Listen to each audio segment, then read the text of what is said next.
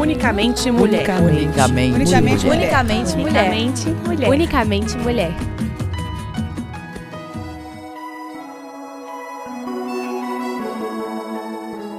Olá, ouvinte da Rádio Online. Essa é mais uma edição do Unicamente Mulher, o programa que indica livros escritos por mulheres e sobre mulheres. Aqui no programa já falamos de crônicas, poemas e hoje é dia de romance.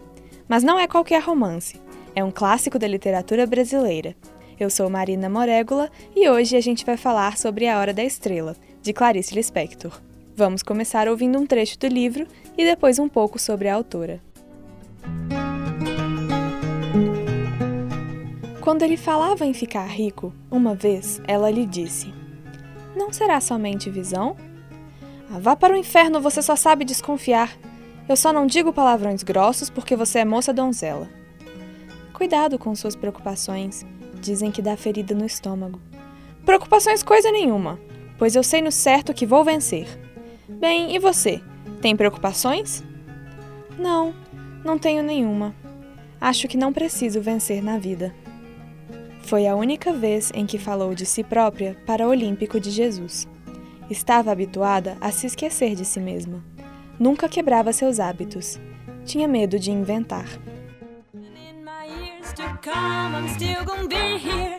I'm a survivor. I'm not gonna give up. I'm not gonna stop what I'm gonna work harder. I'm a survivor. I'm gonna make it.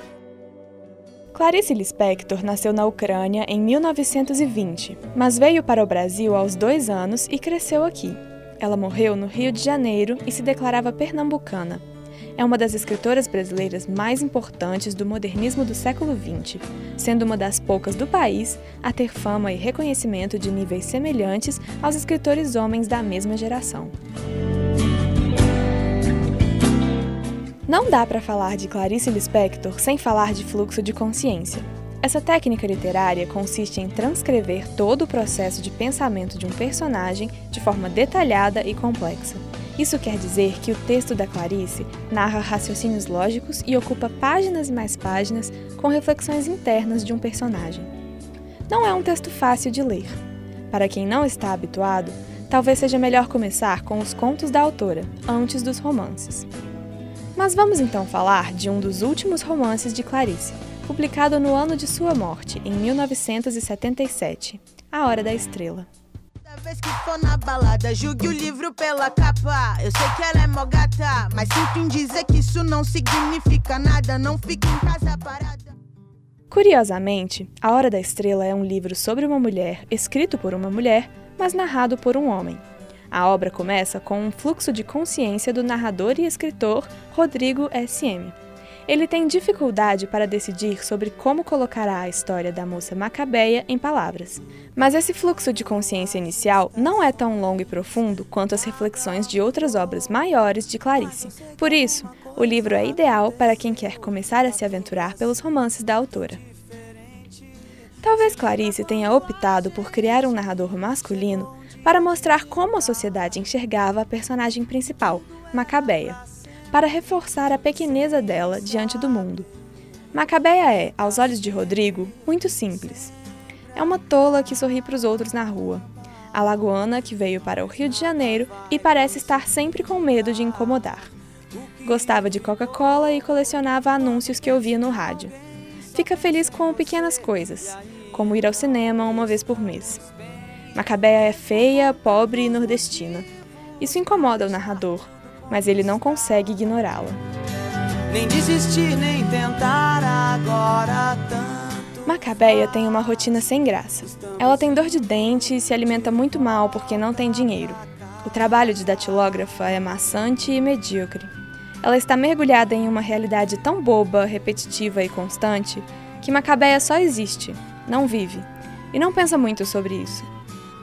Quando ela finalmente toma a primeira consciência de si mesma, de que pode ter e querer ter um futuro, depois de ir a uma cartomante, é atropelada. Quando teve uma chance de começar a pensar, chega a hora da estrela. Todos somos estrelas só na hora da morte, explica o narrador. A moça deixa de ser invisível apenas quando já não existe mais. o único momento em que realmente somos protagonistas da nossa vida é quando ela termina.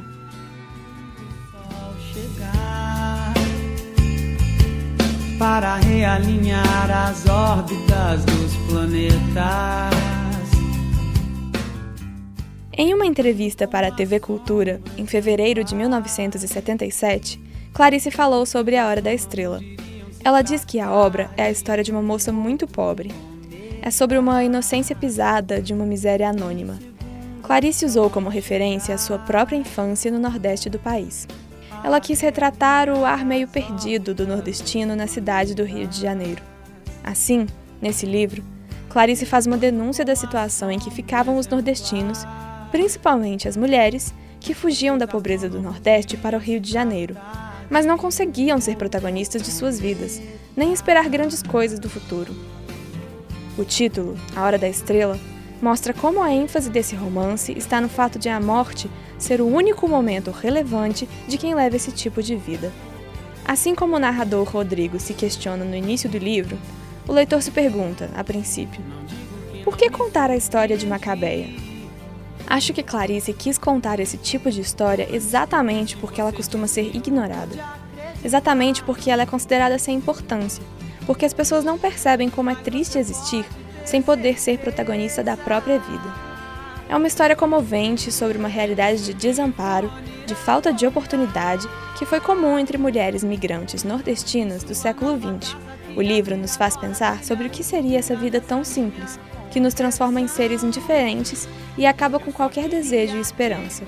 É uma história dramática, mas o drama decorre de uma extrema simplicidade da vida de Macabeia. Bom, esse foi o programa de hoje. Vamos só ouvir mais um trecho de A Hora da Estrela e depois a gente vai ficando por aqui. Até a próxima!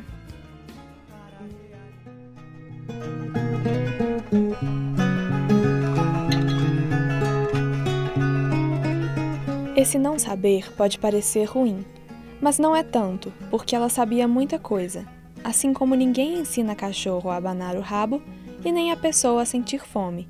Nasce-se e fica-se logo sabendo. Assim como ninguém lhe ensinaria um dia a morrer. Na certa, morreria um dia como se antes tivesse estudado de cor a representação do papel de estrela, pois na hora da morte, a pessoa se torna brilhante estrela de cinema. É um instante de glória de cada um, e é quando, como no canto coral, se ouvem agudos sibilantes.